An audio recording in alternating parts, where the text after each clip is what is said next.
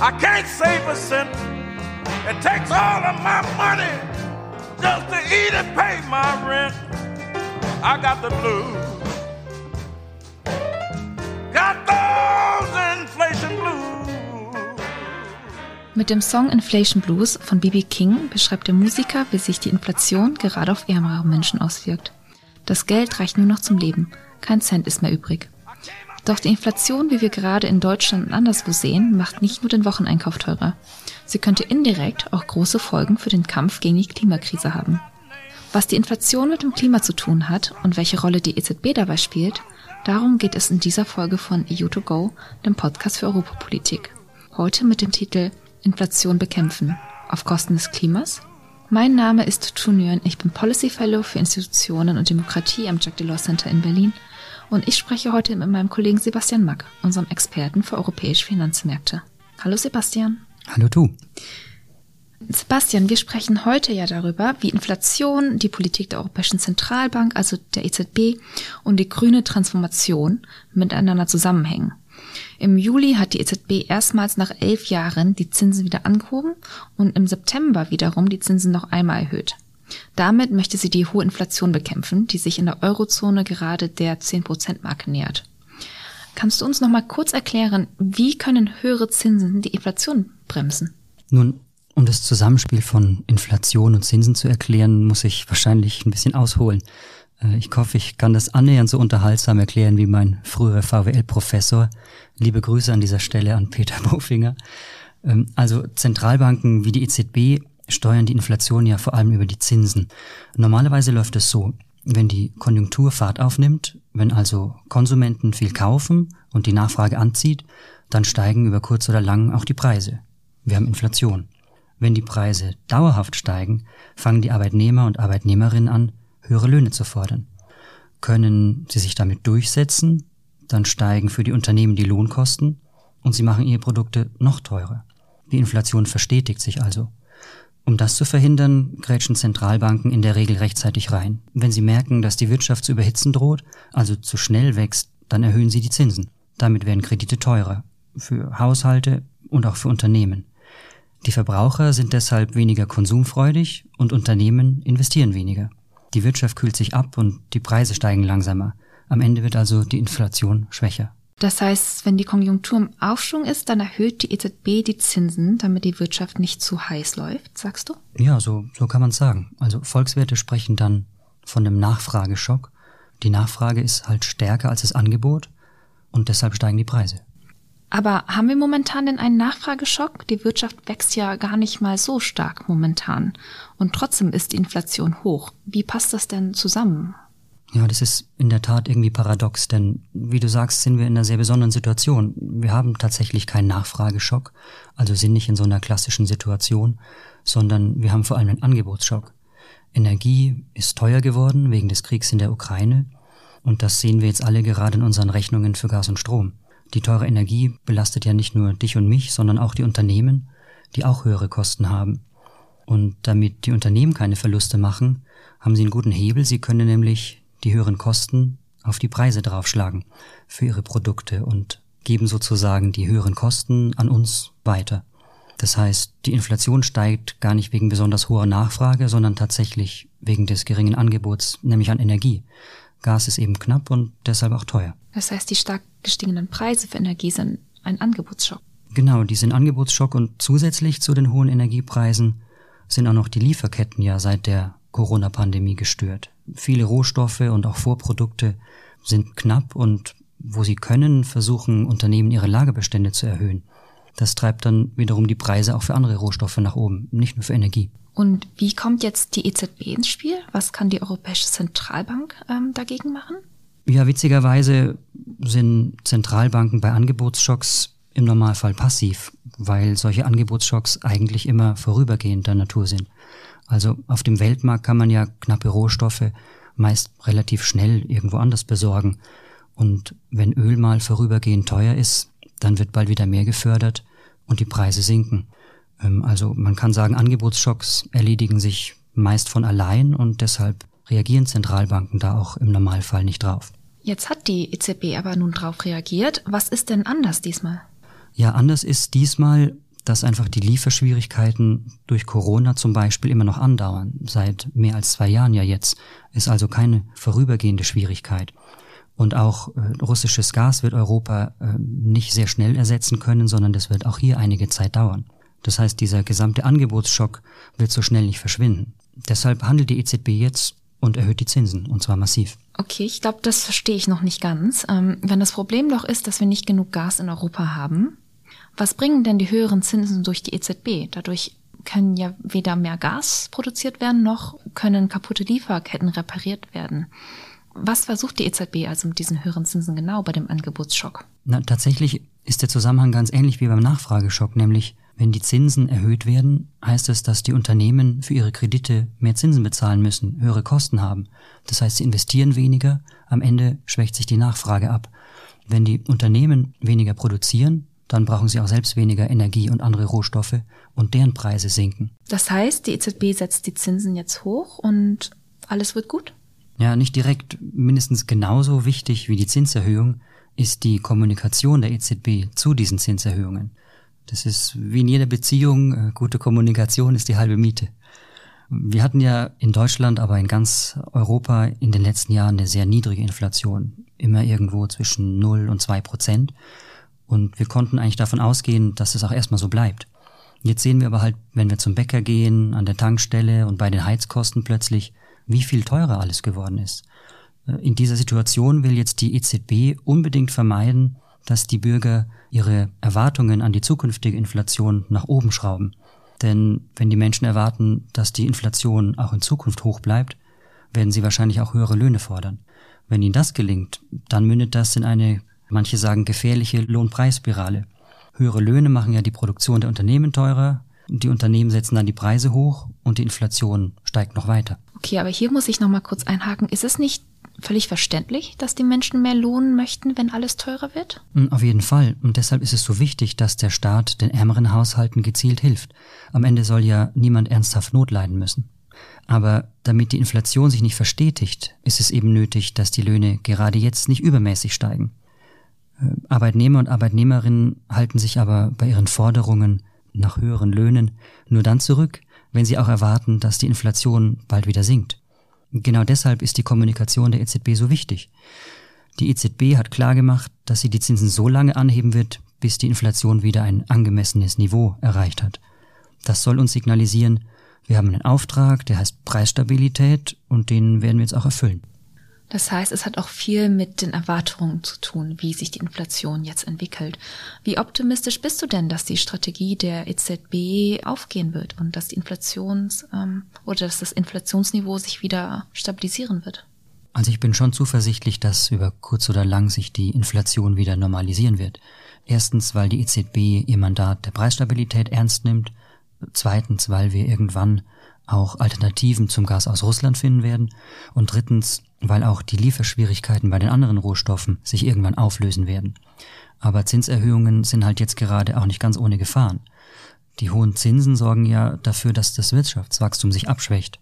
Das kann so weit gehen, dass die Wirtschaft sogar in die Rezession geht, also schrumpft. Dadurch steigt die Arbeitslosigkeit und noch mehr Menschen kriegen Probleme, ihre Gas- und Stromrechnungen zu bezahlen. Höhere Zinsen heißen aber ja auch, dass Kredite teurer werden und dann wird weniger investiert. Und das führt uns auch wieder zurück zu unserem ursprünglichen Thema, nämlich die Frage, ob die Inflationsbekämpfung durch die EZB auf ähm, Klimakosten geht.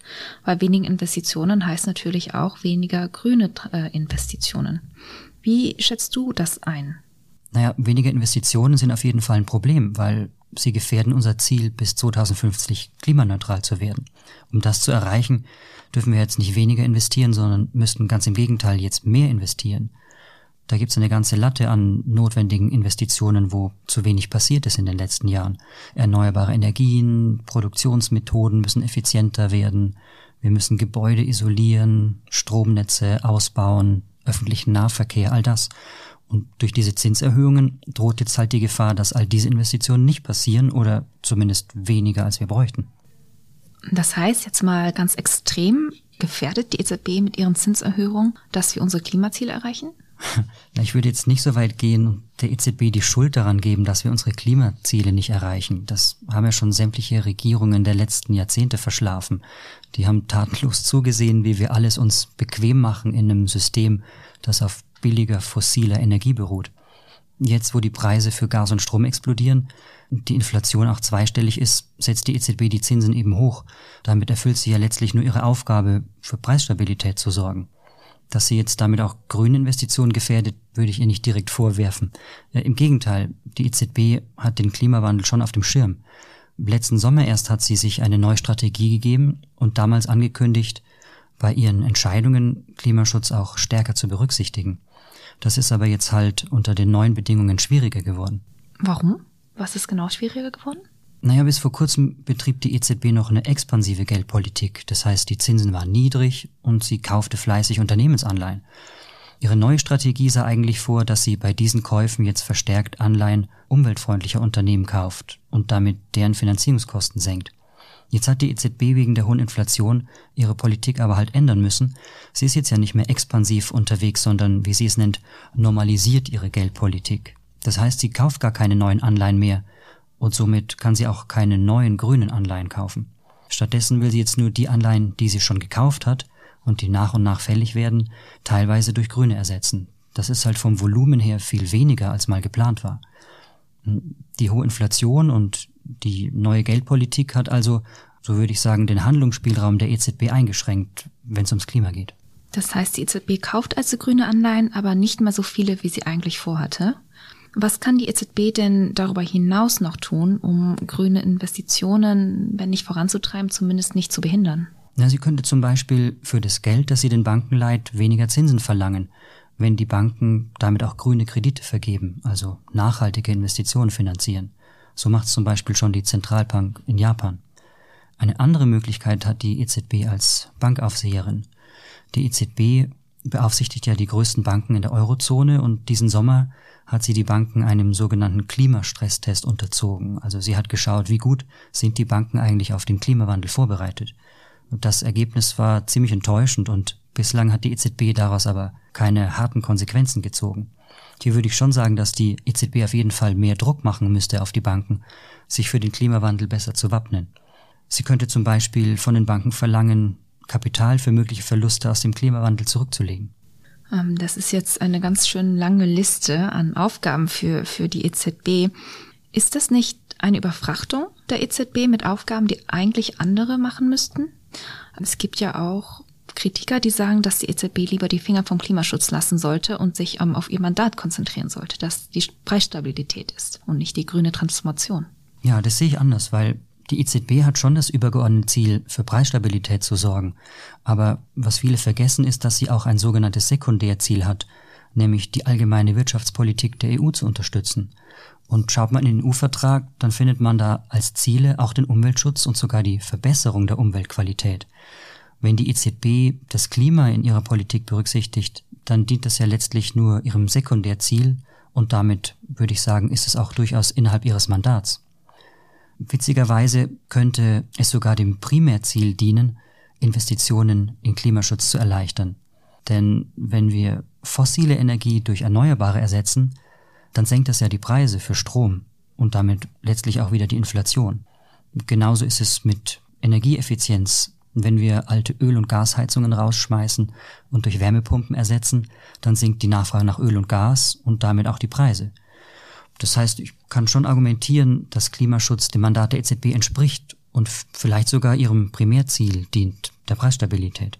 Jetzt haben wir ja sehr lange über die Europäische Zentralbank, die EZB gesprochen, deren Handlungsspielraum, wie du vorhin gesagt hast, aber gar nicht mal so wahnsinnig groß ist.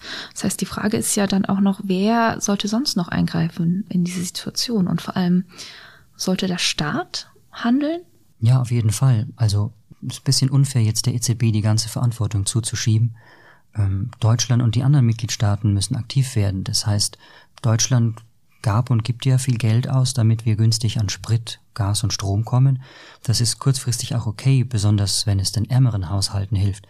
Aber es löst ja unser Investitionsproblem nicht. Ich finde, wir sollten weniger darauf setzen, den Konsum fossiler Energie billig zu machen, Wir sollten unser Geld viel lieber in erneuerbare Energien stecken und Gebäude energetisch sanieren, damit wir dann auch bald weniger teure fossile Energie verbrauchen. Der Staat kann also mit den richtigen Ausgaben die grüne Wende beschleunigen und damit die Inflation bekämpfen. Nun wurde der deutsche Doppelwumms ja heftigst kritisiert auf europäischer Ebene, da nun mal nicht alle europäischen Mitgliedstaaten sich so hohe Ausgaben leisten können wie Deutschland. Ist das Problem nicht das gleiche, wenn es dann um Investitionen geht? Also bräuchten wir da nicht eine europäische Lösung, anstatt dass Deutschland jetzt viel Geld ausgibt, um zu investieren, was andere EU-Mitgliedstaaten aber nicht machen können? Na, ich kann die Kritik an Deutschland auf jeden Fall verstehen. Ähm, nationale Alleingänge haben uns in Europa selten weitergebracht. Aber erstmal geht es ja darum, dass wir weniger fossile Energie äh, konsumieren und stattdessen mehr in nachhaltiges Wirtschaften investieren. Wenn man das schlau macht, dann kostet das den Staat nicht unbedingt mehr Geld. Aber du hast schon recht, um die Energiewende zu beschleunigen, wäre es in der Tat notwendig, die Investitionen massiv hochzufahren. Äh, nicht alle Länder, wie du sagst, können sich das leisten und deshalb ist es gut, dass die EU jetzt gerade bei der Finanzierung dieser Investition hilft. Und diese Hilfe läuft ja momentan über das Wiederaufbauinstrument, über das wir schon ganz oft gesprochen haben in diesem Podcast und durch ähm, den sogenannten Repower EU-Plan, mit dem die EU unabhängig von russischer Energie werden soll und der gerade verhandelt wird, aber eben in das Wiederaufbauinstrument integriert werden soll. Das bedeutet, die EU kann den Mitgliedstaaten also helfen, grüne Investitionen zu finanzieren über die Instrumente, die ich gerade genannt habe. Aber meinst du, das reicht? Die Programme sind zwar mehrere hundert Milliarden Euro schwer, aber finanzieren auf der einen Seite ja immer noch die Corona-Krise mit. Also der Wieder das Wiederaufbauinstrument ist ja da, um die wirtschaftlichen Folgen der Pandemie abzufangen. Das heißt, ein Teil der Gelder sind ja für andere Ziele vorgesehen. Und gleichzeitig laufen diese Gelder ja auch irgendwann aus. In vier Jahren, weniger als vier Jahren. Also wird das reichen? Na, wahrscheinlich wird es nicht reichen. Du hast schon recht, die Gelder sind begrenzt. Aber das Gute ist, öffentliche Gelder sind ja nur eine Möglichkeit, Klimaschutz zu finanzieren. Ein großer Teil der Investitionen wird sicher auch mit privatem Geld finanziert werden müssen. Und auch hier kann die EU helfen. Wir hatten ja schon vor einiger Zeit mal in unserem Podcast über Sustainable Finance gesprochen, also nachhaltige Finanzen. Da hat die EU ja inzwischen einiges an Gesetzgebung auf den Weg gebracht, sorgt für mehr Transparenz, einheitliche Standards und so weiter. Aber auch hier kann sicher noch mehr passieren, damit privates Geld nicht mehr fossile Energie finanziert, sondern grüne Investitionen. Das heißt, das Geld ist eigentlich da und es ist auch genug Geld da. Wir müssen es nur richtig ausgeben. Ja, ich denke, das ist eine ganz gute Zusammenfassung. Am Ende müssen einfach alle, die EZB, die Mitgliedstaaten und auch die europäische Gesetzgebung, an einem Strang ziehen. Ähm, das klingt jetzt vielleicht ein bisschen wie das Wort zum Sonntag, aber wir müssen einfach alle zusammenhelfen, weniger Energie zu verbrauchen und auch Erneuerbare auszubauen. Damit können wir dann den Angebotsschock, von dem wir am Anfang gesprochen haben, ausgleichen und das sollte auch die Inflation wieder runterbringen. Vielen Dank. Und von Sebastians Wort zum Sonntag zu unserer Kategorie ein Wort pro Frage. Wir haben ja wie immer noch am Ende noch ähm, drei Fragen ähm, für dich, Sebastian, und für alle unsere Gäste, die du bitte jeweils mit einem Wort beantwortest. Erste Frage. Werden wir in zehn Jahren noch über die Inflation im Jahr 2022 sprechen? Ja, ich glaube schon. Äh, und im besten Fall als gutes Beispiel, wenn wir nämlich diese Krise gut gemeistert haben. Zweite Frage ist, auf einer Skala von 1 bis 10, wie wichtig ist die Rolle, die die EZB für die europäische Klimapolitik spielt? Eine 6. Und die dritte und letzte Frage, deiner Meinung nach, was ist die wichtigste Maßnahme, die die EZB nun für grüne Finanzpolitik ergreifen sollte? Puh, die wichtigste lässt sich wahrscheinlich schwer sagen, aber vielleicht die einfachste, äh, und zwar, dass die EZB für grüne Kredite auch geringere Zinsen verlangt. Ähm, wenn die Zentralbank in Japan das kann, warum dann nicht auch die EZB? Warum also auch nicht die EZB? Danke, Sebastian, dass du heute hier zu Gast warst, um mit uns über die ganz großen Themen Inflation, Klima und ähm, europäische Geldpolitik zu reden. Ja, immer gern.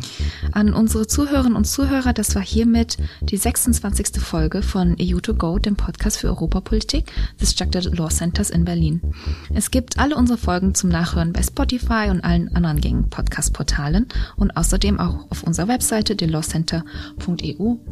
Und an dieser Stelle möchten wir uns auch von unserer Podcast-Produzentin Lisa Westhäuser ähm, verabschieden. Lisa war die letzten zwei Jahre und 26 Folgen mit bei uns dabei im Hintergrund Ohne sie gäbe es diesen Podcast vermutlich auch gar nicht. Und wir bedanken uns hiermit ganz herzlich für die sehr schöne Zusammenarbeit der letzten Jahre und wünschen ihr alles Gute. Mein Name ist Tunüren, danke fürs Zuhören und bis zum nächsten Mal.